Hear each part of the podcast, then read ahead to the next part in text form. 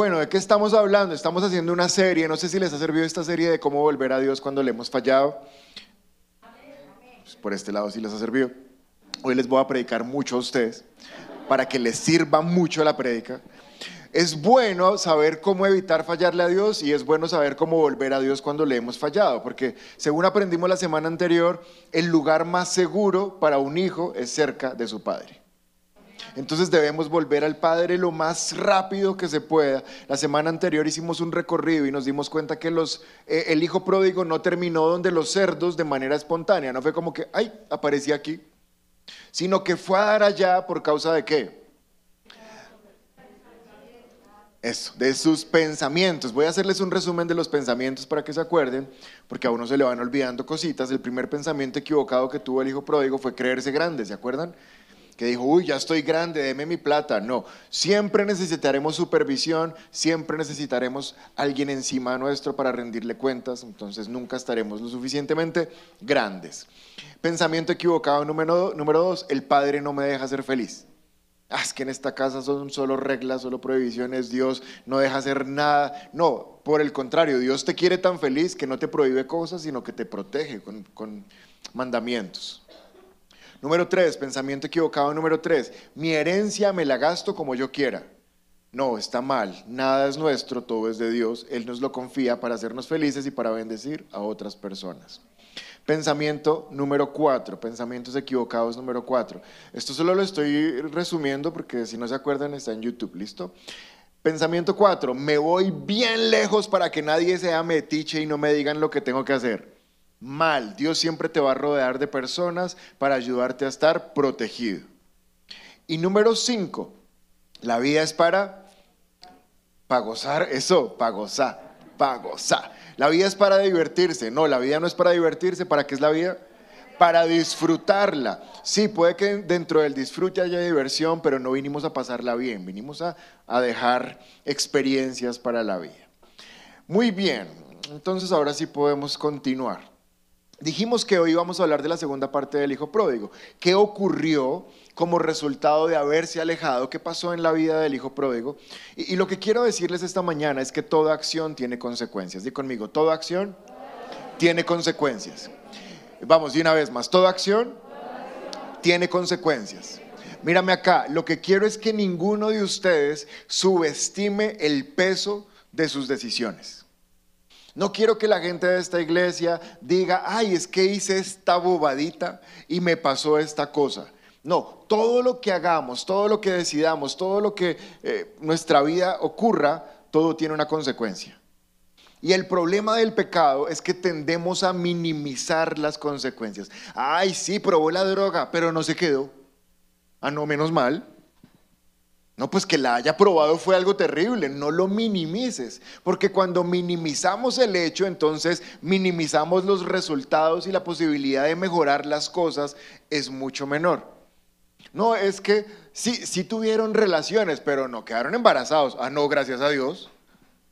No, no minimicemos las cosas, los pecados, los errores, sí están mal, sí tienen consecuencias, pero nosotros tendemos a subestimar las cosas y subestimar las cosas hace que el cambio sea muy poco probable. ¿Vamos bien hasta ahí? Proverbios 19.3 dice la palabra, la gente arruina su vida por su propia necedad y después se enoja con el Señor. Este versículo me muestra la razón por la cual a la gente le va mal. Yo ya cumplo 10 años de pastor, Dios mío, estoy viejo. Me está pasando el tiempo. Pero en estos casi 10 años de pastor me he dado cuenta que el 99% de las veces que a la gente le está yendo mal es resultado de sus malas decisiones. Y uno quiere decir, no es que soy de malas, es que el diablo es infeliz y todos sus demonios. No, iglesia, el 99% de las veces nosotros arruinamos nuestra vida. Nadie más tiene responsabilidad, soy yo el que la arruino. Por eso el versículo dice, la gente arruina su vida por su propia necedad. Y una de las razones por las cuales se arruina la vida por nuestra propia necesidad es lo que les acabo de decir, porque subestimamos el hecho de embarrarla, menospreciamos el pecado, disminuimos los errores para que no se vean tan feos. Pero qué culpa si es que son feos.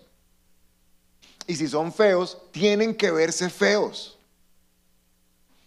¿Les ha pasado alguna vez que por un error, por una decisión bobita pequeñita, después les tocó pagar una cosa mucho más cara? Eso es horrible, ¿no? Como que le dicen a uno, últimos días de pago, y uno, ay, después, tres mil pesos, ¿qué va a pagar eso? Después pago. Más adelante, multa de 100 mil por no haber pagado tres mil. Y uno, no menosprecié una cosa que parecía pequeñita, se creció el enano y más adelante me llegó una consecuencia increíble de cosas que debía haber tratado a tiempo. ¿Alguien le pasó? Tranquilos, a mí también me pasó, hagamos un grupo de WhatsApp y nos comentamos cosas por ahí. Voy a mostrarles un video que habla exactamente de eso, cómo una acción pequeña, una acción bobita, tiene una consecuencia terrible. Vamos a verlo y, y ya, ya venimos.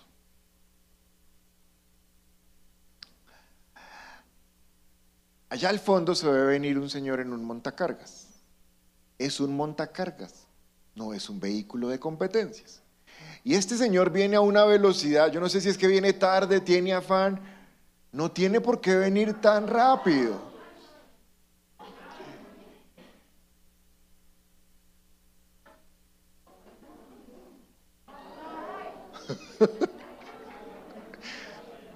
Este es el tipo de videos donde uno dice, ouch, ouch, ouch, recontra, ouch. ¿Cuál fue la acción boba? Creer que el montacargas era para competir. Él no tiene por qué ir a esa velocidad en un vehículo que no es para eso, pero una acción bobita. Probablemente ya lo había hecho y le había ido bien. No, yo manejo esto, es así. Soy el capo de los montacargas. Pero una acción pequeña puede terminar trayendo una gran desgracia sobre nuestras vidas. ¿Claro el ejemplo? Así que no podemos subestimar el precio de nuestras fallas. Di conmigo, no puedo subestimar. Vamos, iglesia, con ánimo, no puedo subestimar el precio de mis fallas. Si fallo, fallé. Si la embarré, la embarré. Yo respondo, no lo voy a disminuir. Esto fue algo malo y lo voy a enfrentar. La historia del hijo pródigo, que es lo que estamos estudiando, es demasiado buena. Es una historia de alguien que la embarró muy feo, se arrepintió y cuando regresó, la cosa, lo mejor que pudo pasar es que el padre lo perdonó, lo abrazó. Eso es lo que voy a enseñar en ocho días. ¿Qué pasó cuando el hijo regresó? Pero cuando volví a leer esto y lo volví a leer, me pasó como cuando uno ve películas y cuando se acaba la película no la entiende y dice, ¿cómo así eso? ¿Qué pasó? Entonces tiene que devolver y encuentra la escena. ¡Ay, mire, ahí estaba! Eso es chévere, ¿no?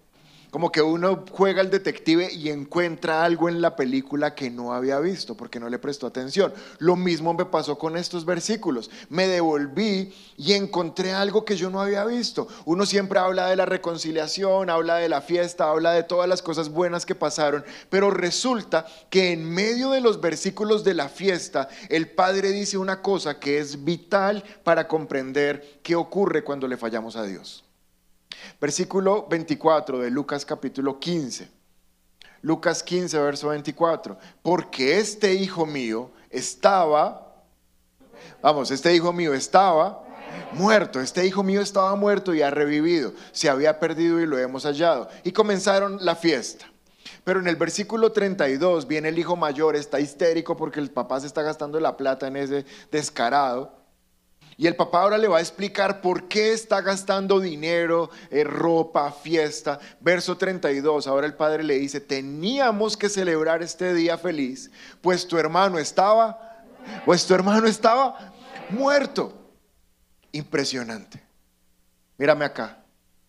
El muchacho se fue, se gastó la plata, perdió tiempo, el papá lo recogió, lo perdonó. Uno dice, ay, tan bonita toda la historia. Pero estos versículos me están mostrando lo que piensa el padre acerca de lo que el hijo hizo.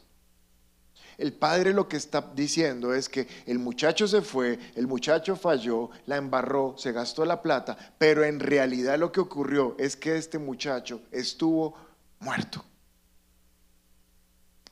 Y ahora está resucitando, pero estuvo muerto.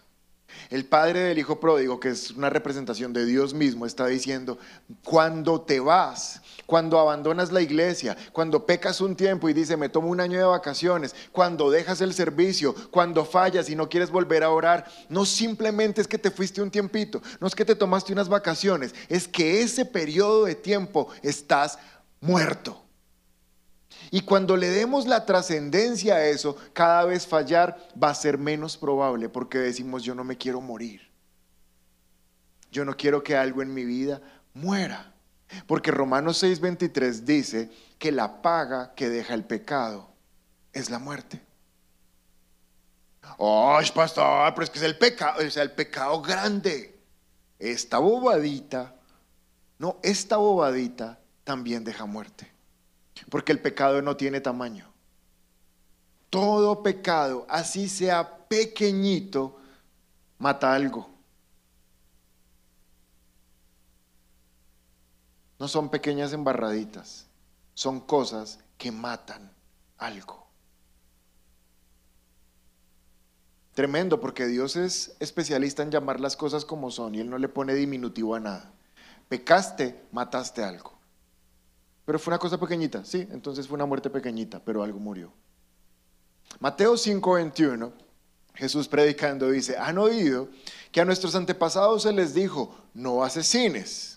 Si cometes asesinato, quedarás sujeto a juicio. Pero yo les digo, aun si te enojas con alguien, quedarás sujeto a juicio. Es decir, si te enojas con alguien, lo mataste. Si llamaste a alguien idiota, lo mataste. Si maldices a alguien, lo mataste y corres peligro de ir al infierno. ¿Sabes qué? Para nosotros es, no, me agarré esta mañana con mi esposa, ya nos arreglamos. Para Jesús es, ah, esta mañana la mataste.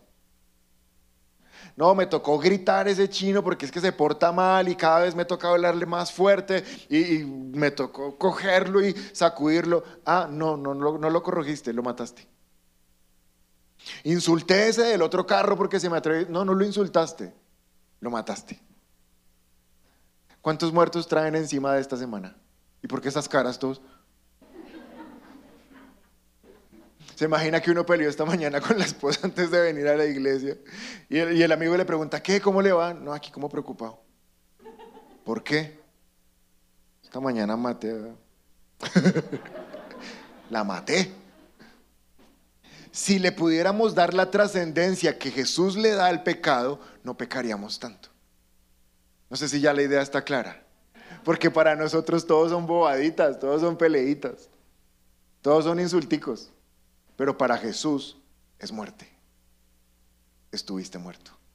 Estuviste muerto mientras te reconciliaste, mientras te pusiste a cuentas con Dios, mientras te fuiste, mientras dejaste lo que Dios te llamó a hacer, no fue un tiempito, no es una bobadita, iglesia, estuviste muerto. Wow. Gálatas 6:8 dice, los que viven para satisfacer los deseos de su propia naturaleza pecaminosa, los que viven para satisfacer su carne, su pecado, cosecharán. ¿Puedes decir conmigo cosecharán? ¿Qué es cosechar? Cosecharán, recoger de lo que uno sembró. Cosecharán de esa naturaleza, de ese pecado, destrucción y muerte.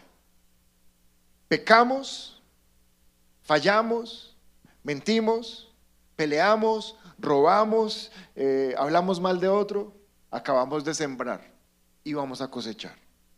¿Qué vamos a cosechar? Destrucción y muerte. Algo va a ser destruido, algo va a morir. Entonces, viendo al, hijo pródigo, yo me doy cuenta en su relato que al menos cinco cosas murieron cuando él falló. Cinco cosas murieron cuando él le falló. Porque cada vez que fallamos, así, así sea una falla pequeña, algo muere.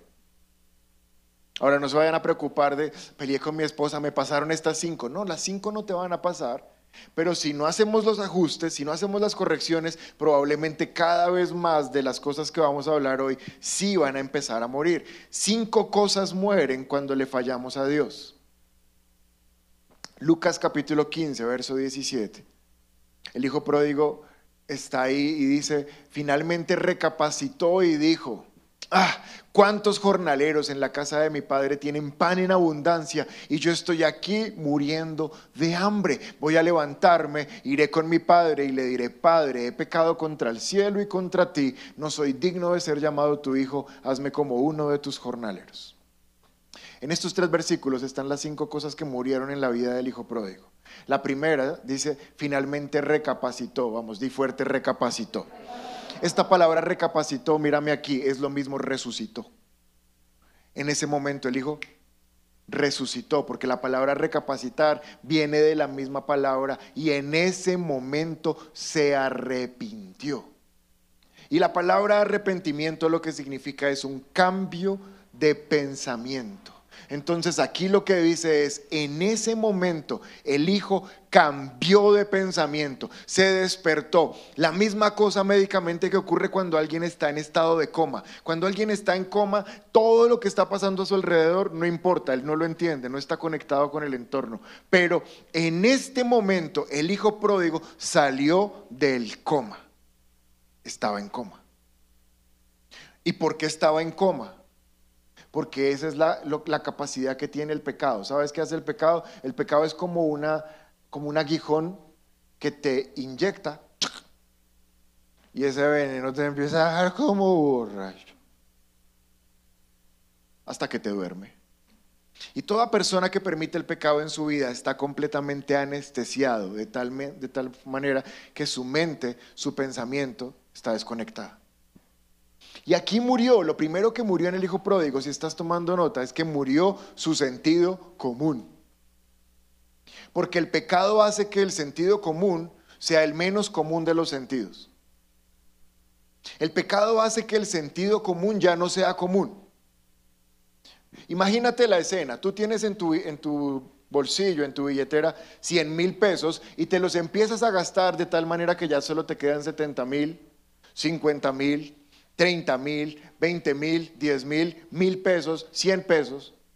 ¿Qué te dice el sentido común? ¿Que el dinero se te está acabando o se te está aumentando? El sentido común le dice a uno, se te está acabando la plata. Tú estás barrigón y pasando el tiempo, como no hay comida, cada vez estás más flaco y se te notan las costillas. ¿Qué te dice el sentido común? Que te vas a morir de hambre o no. ¿Sí o no? ¿O estás muy bien? No estás mal. El sentido común del hijo pródigo tenía una gran fortuna y cada vez tienes menos. Estaba súper bien físicamente y cada vez está más enfermo y desnutrido. ¿Qué le debería decir el sentido común al hijo pródigo? Oiga, chino, la está embarrando, ¿por qué no se devuelve a su casa y empieza a comer bien y deja de perder plata? ¿Eso no es el sentido común? Pero el pecado mata el sentido común. De tal manera que como cristianos sabemos por el sentido común que si mentimos nos van a pillar. ¿O no? Por el sentido común, que es el más común de los sentidos, sabemos que si somos infieles nos van a pillar. Y la relación se va a romper. El sentido común me dice que si robo, voy a tener que pagar lo que robé y probablemente una consecuencia. ¿Eso no dice el sentido común? Entonces, ¿por qué los cristianos seguimos mintiendo? Seguimos siendo infieles y seguimos robando. Porque el pecado mata el sentido común. ¿Sabes qué dice el sentido común? Ay, si me alejo de Dios, me va mal. Y si me acerco a Dios, me va bien. Y a pesar de eso, me alejo de Dios, para que me vaya mal. ¿Es o no una torpeza lo que está ocurriendo. Pero ¿por qué pasa? Porque el pecado hace perfecto su función. ¡Pum! Te da un aguijonzazo. ¡Ta! Y entras en coma. Y ya lo que pasa no te importa. Y las consecuencias son tan obvias, pero no se, no se consideran, porque estamos anestesiados. Entonces me gusta como dice el versículo, finalmente, o sea, cuando ya se iba a morir, finalmente recapacitó, volvió el sentido común. Efesios 4:18 me muestra cómo funciona esto. Dice la palabra, tienen la mente llena de oscuridad, vagan lejos de la vida que Dios ofrece, porque cerraron la mente y endurecieron el corazón hacia Él. Han perdido la vergüenza, viven para los placeres sensuales y practican con gusto toda clase de impurezas. El hijo pródigo terminó aquí, practicando toda clase de impurezas. Pero sabes, el hijo pródigo no empezó ahí, ahí terminó. Pero cuando alguien termina practicando toda clase de impurezas, ¿sabes dónde empezó? En el versículo 18. Antes de practicar toda clase de impurezas, lo que ocurre antes es que primero la mente se llena de oscuridad. Empezamos a permitir pensamientos de oscuridad. Y los pensamientos de oscuridad, estudiando esto, me di cuenta que hacen dos cosas, ¿sabes? Cuando tú tienes un pensamiento de oscuridad, no simplemente es que ese pensamiento de oscuridad esté mal, es que un pensamiento de oscuridad mata un pensamiento de luz. Te voy a poner un ejemplo, un pensamiento de oscuridad.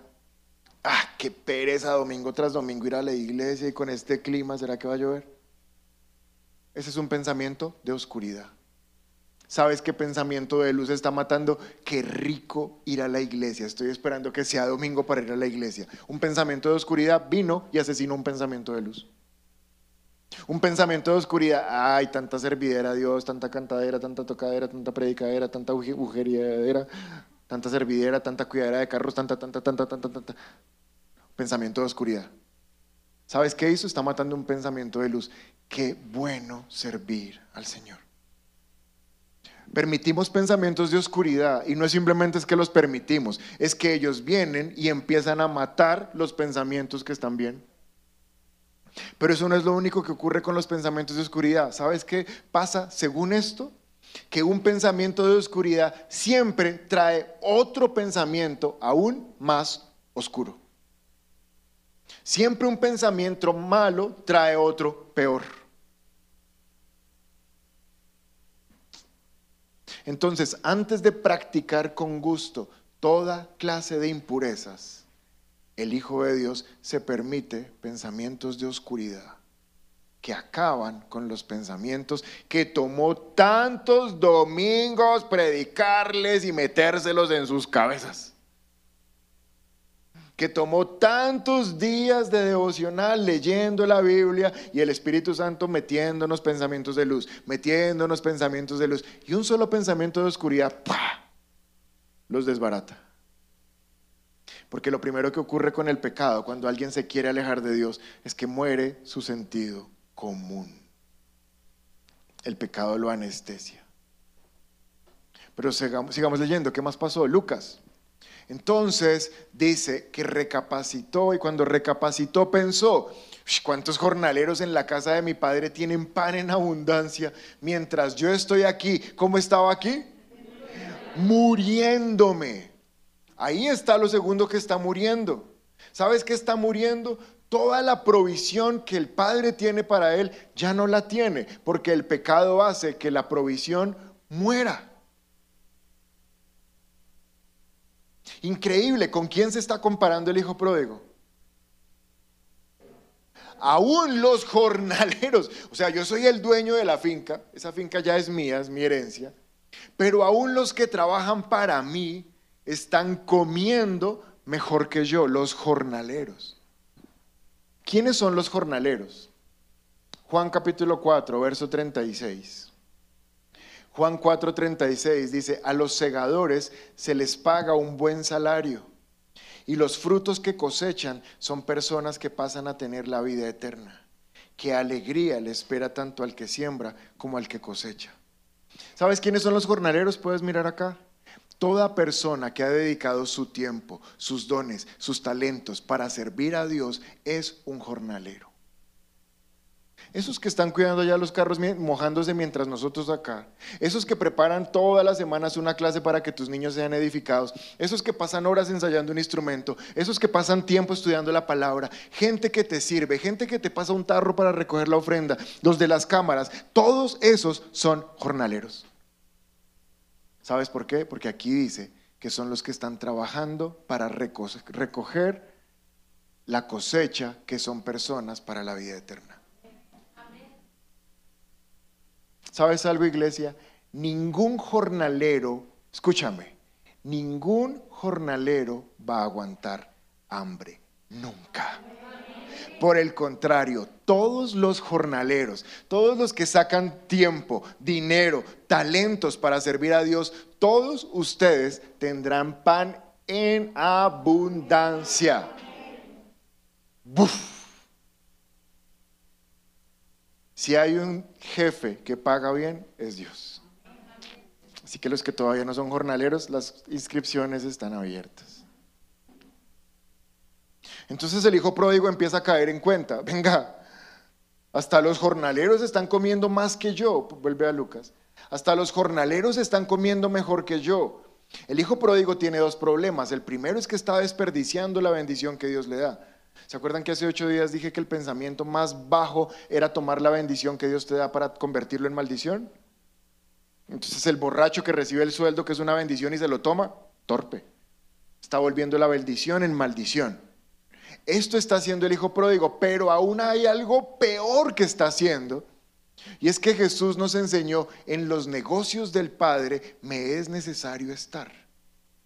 El hijo pródigo, en vez de estar perdiendo tiempo, debería estar en los negocios de su papá porque este chino era el que iba a poder administrar las próximas fincas. Él era el que tenía la visión. Esta finca ya no nos da basto, compremos tres más. Yo la sé administrar. Yo sé que esta tierra es buena para sembrar esto. Yo sé que esos animales, cuando les damos esto, se ponen más gordos y se venden más caros. Lo que tenía que estar haciendo el hijo, en vez de estar perdiendo el tiempo, era gastando su tiempo en los negocios de su papá. Lo que tiene que estar haciendo un cristiano es metido de cabeza en los negocios de su papá. Porque de lo contrario entonces vienen los pensamientos de oscuridad y lo segundo que empieza a morir, ¿qué es? Sí, la provisión. Gracias. Sobre todo el pecado sexual, sobre todo el pecado inmoral, es el que mata más rápido la riqueza económica. El pecado inmoral, llámese novios que fornican, esposos que tienen eh, adulterio, personas que se mandan chats con fotos insinuantes o con palabras de tono acalorado, conductas homosexuales, personas que practican la pornografía. Ese tipo de pecado, todo lo que tenga que ver con el área sexual, va a matar tu economía muy rápido. ¿Por qué? Porque la palabra de Dios dice que esos pecados sexuales son contra nuestro propio cuerpo. Los demás pecados están fuera del cuerpo, pero el pecado sexual está contra el cuerpo. Y como el cuerpo es el templo donde el Espíritu de Dios vive, si tú atacas el cuerpo, el templo donde el Espíritu Santo vive, pues te metes en la ruina. ¿Se acuerdan el hijo pródigo en dónde gastó el dinero? ¿Con quiénes? Con prostitutas. Proverbios 6:26 dice, pues una prostituta te llevará a la pobreza. Entonces acá hay gente que dice, uy, yo si menos mal nunca con prostitutas. No, es que en Proverbios, cada vez que encuentres la palabra prostituta o la mujer inmoral, no está hablando de una mujer, está hablando de una conducta. La prostituta o la mujer inmoral es toda conducta inmoral que nos permitimos en nuestro cuerpo. Todo lo que haga que mi cuerpo sea un instrumento para el sexo es una prostituta. Y por eso Proverbios dice que las prostitutas nos llevarán a la pobreza. El pecado sexual nos empobrece.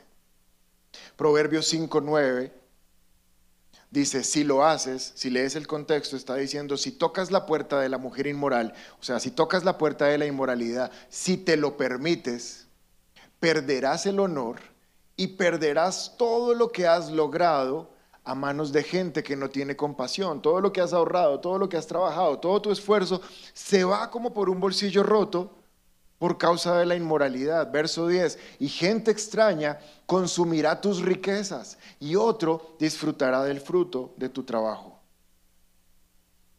Iglesia, este pecado es tenaz. Pilas, no se dejen anestesiar, no digan, ay, pero es que es una bobadita. No hay ninguna bobadita. Todo lo que llamamos bobadita termina en muerte y puede terminar en muerte de tu economía. ¿Vamos bien? Estamos aprendiendo algo esta mañana. Muy bien, tercera cosa que muere cuando decidimos alejarnos de Dios. Lucas dice la palabra en el verso 18, pero voy a levantarme. Qué bendición esta palabra porque hoy vamos a levantarnos de donde hemos estado. Gracias por su entusiasmo. Hoy vamos a levantarnos de donde hemos estado. Y dice la palabra, voy a levantarme. ¿Y a dónde voy a ir? Al Padre. Y cuando vaya al Padre le diré, Padre, he pecado contra el cielo y contra ti. ¿Contra quién pecó? Número uno, ¿contra quién pecó? Número dos, ¿contra quién pecó?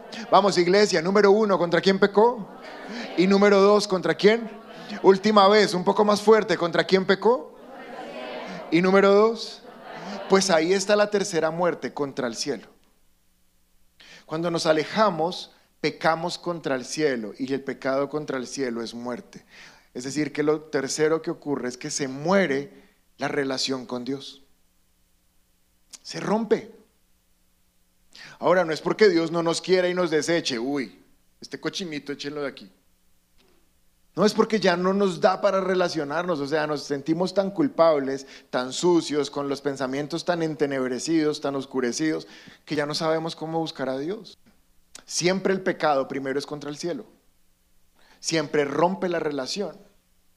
Romanos 1.21 me muestra el proceso. Dice, es cierto, ellos conocieron a Dios, pero no quisieron adorarlo como Dios ni darle gracias. Aquí está la esencia de un cristiano. ¿Sabes cuál es la esencia de un cristiano? Esas dos cosas. La primera es adorarle.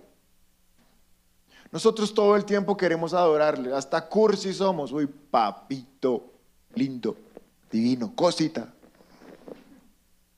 Porque eso es lo que está, de lo que está lleno mi corazón, de adoración a Dios. Pero después de eso, lo segundo que un cristiano hace, porque es nuestro estilo de vida, es darle gracias. Uno hasta se vuelve cansón dándole gracias todo el día a Dios por todo. Ay Dios, gracias por este huevito y por la sal. Ay Dios, me pasó compuesto, gracias Dios. Y todo el día, dele y dele y dele y dele gracias, porque ese es nuestro estilo de vida, ¿me comprendes? Pero aquí dice que por causa del pecado ya la gente no quería adorarlo y ya la gente no quería darle gracias. Entonces, si ya no hay adoración en tu corazón, si ya no hay gratitud en tu corazón, en tu corazón, mira lo que pasa. En cambio, puedes decir, en cambio. En cambio significa que lo que se esperaba no es, y es lo que no se esperaba. Cambió.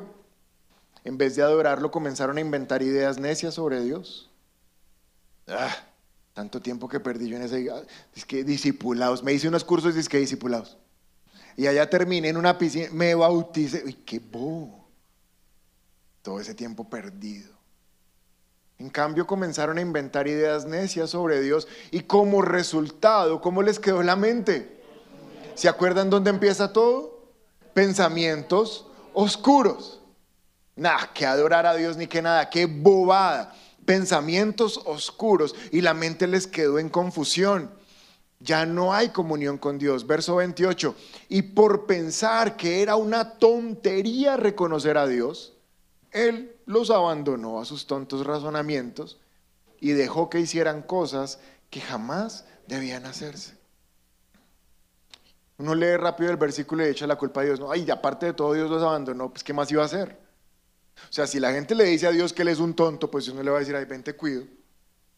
Pues si soy un tonto, ve, haz lo que tus pensamientos te están diciendo.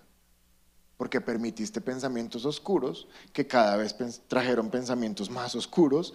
Tenías un estilo de vida de oración y de gratitud, pero te parece que es una tontería. Ve, y cuando las personas están lejos de Dios, mira el verso 28 lo que dice, terminan haciendo cosas que jamás deberían hacerse. El hombre lejos de Dios siempre termina haciendo cosas que jamás debió hacer. Por eso entre más rápido vuelva, menos riesgo tiene de hacer cosas que no tiene que estar haciendo. Pero después de perder la comunión con Dios, ¿qué más pasó? He pecado contra el cielo, ¿Con qué? Y contra ti. Vamos, di conmigo, contra el cielo y contra ti. Entonces, ¿qué, lo, fue lo cuarto que se perdió? Contra ti. El pecado siempre mata relaciones. Siempre. Siempre el pecado es contra el cielo. Pero siempre el pecado implica que lesiono, lastimo. Hay un daño colateral contra la gente que me ama. Siempre el pecado lesiona a alguien que me ama. En medio de la anestesia del aguijón, ¡pam! Uno dice, no, ni le va a importar. No, sí le va a importar porque te ama. Termina, termina alguien que confía en mí sufriendo. Terminan los papás sufriendo, terminan los esposos sufriendo, los hijos tristes y gente, amigos, los jefes, aún los pastores, todo el mundo termina mal. Porque el pecado mata relaciones. Si alguien quiere recuperar la relación, la buena noticia es que lo puede hacer, pero le va a costar. Y le tiene que costar. Si tu esposo tu esposa cayó, la embarró, quiere restaurar, bienvenido, pero que le cueste. No puede ser tan fácil, no puede ser tan barato, porque la palabra de Dios da una norma que se llama restitución. Levítico capítulo 6, verso 2. Dice, supongamos que uno de ustedes peca contra su socio y es infiel al Señor. el pecado es contra el cielo y contra el socio. Supongamos que comete estafa en un trato, roba o comete fraude, o encuentra un objeto perdido y luego niega haberlo encontrado y miente después de haber jurado decir la verdad, o comete cualquier otro pecado. Versículo 4, si has pecado, Levítico 6, 4, si has pecado en cualquier forma, eres culpable. ¿Qué dice? Si has pecado en cualquier forma. Ay, pero es una bobadita. No, cualquier pecado de cualquier forma te hace culpable. Debes devolver lo que robaste, o el dinero que tomaste, el depósito que recibiste, el objeto que encontraste, cualquier cosa que hayas obtenido por decir mentiras y deberás hacer una restitución total, o sea, devolver el 100% a la persona perjudicada más un 20% adicional. Siempre que le fallamos a alguien, restituimos y no solo eso, sino que damos un adicional.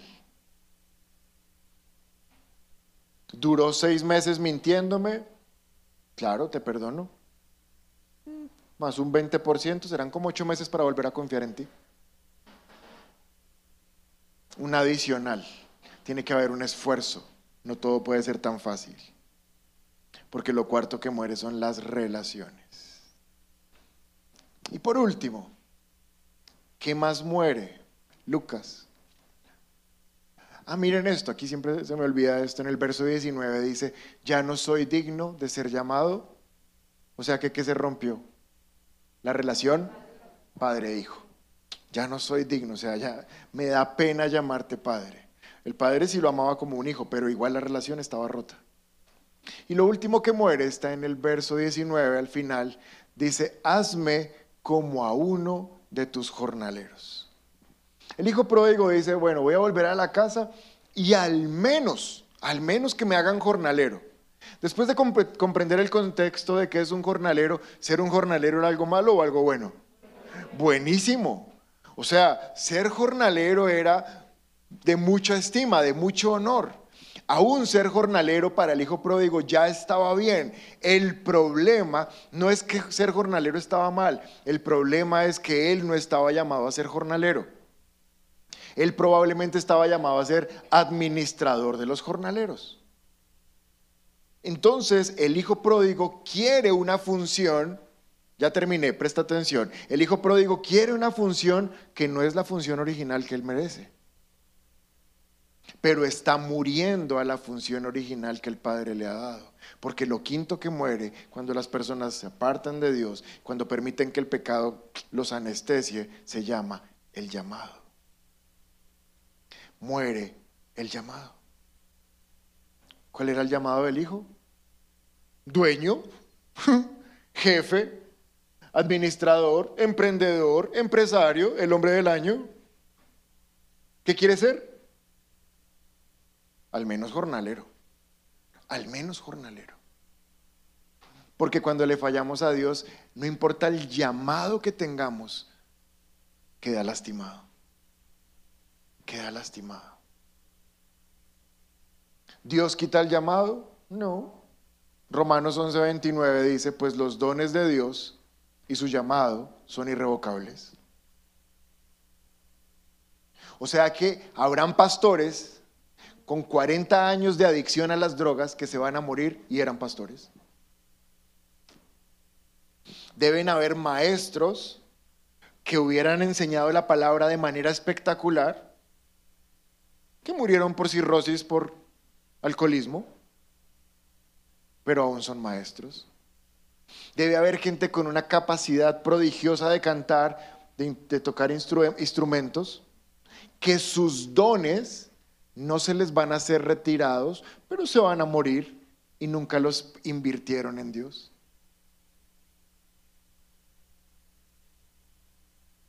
¿Por qué?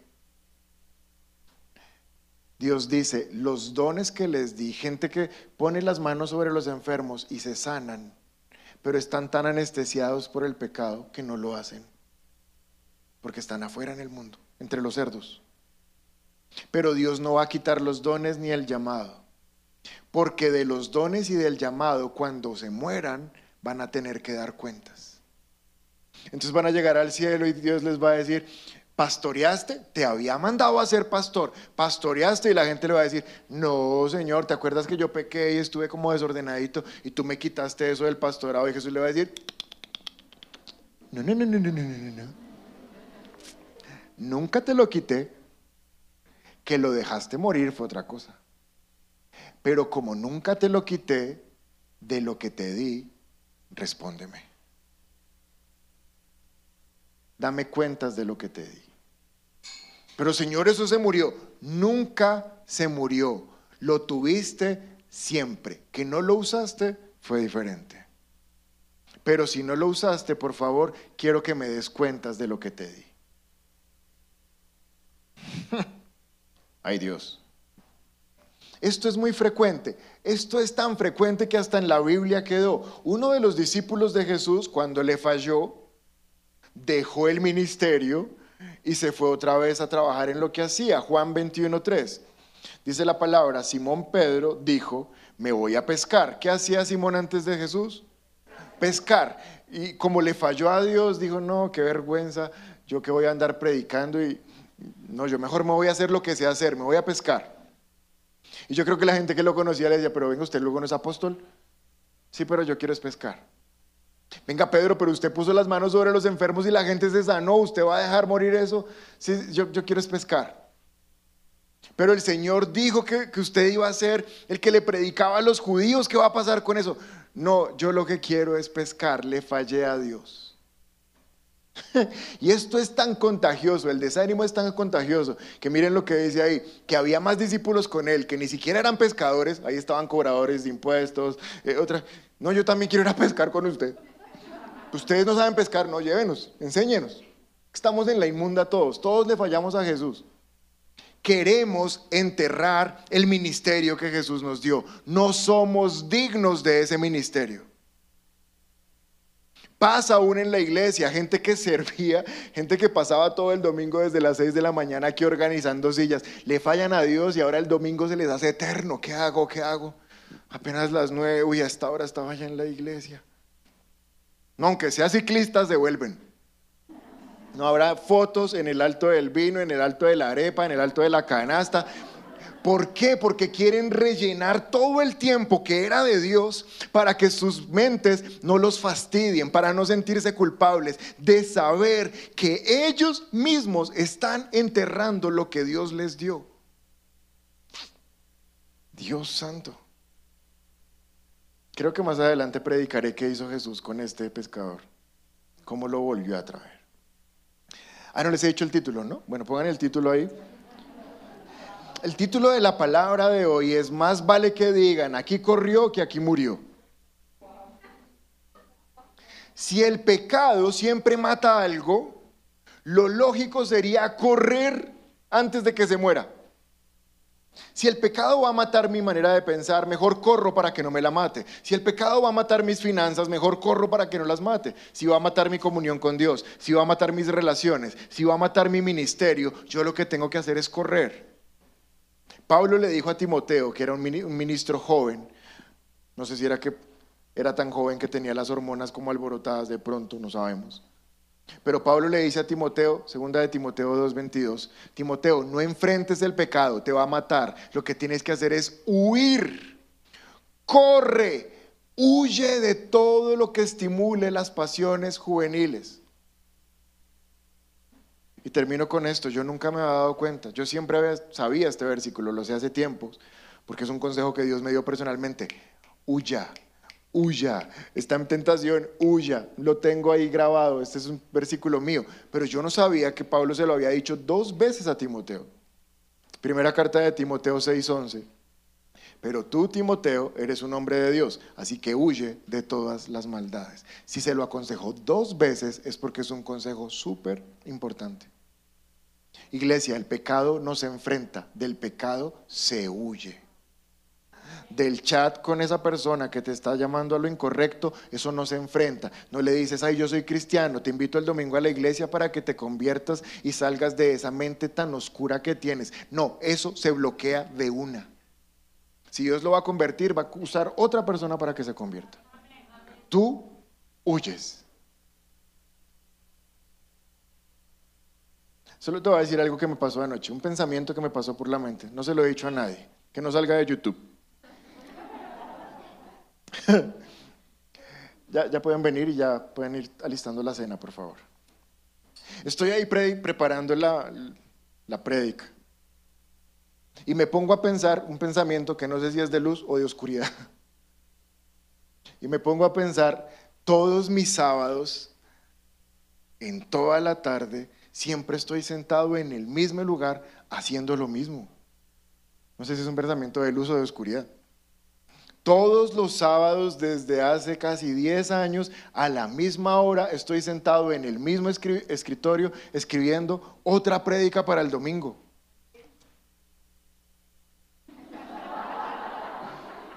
O sea, que han sido de mis sábados por 10 años, todas las tardes.